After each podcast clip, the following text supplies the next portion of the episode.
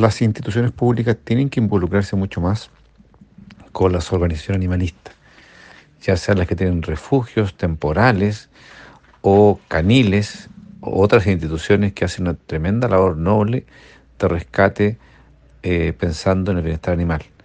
Muchas personas que se agrupan en diferentes organizaciones ONG hacen este apostolado, esta labor noble de rescatar eh, diferentes especies, perros, gatos, entre otros, para cuidarlos y evitar que mueran o que sean maltratados.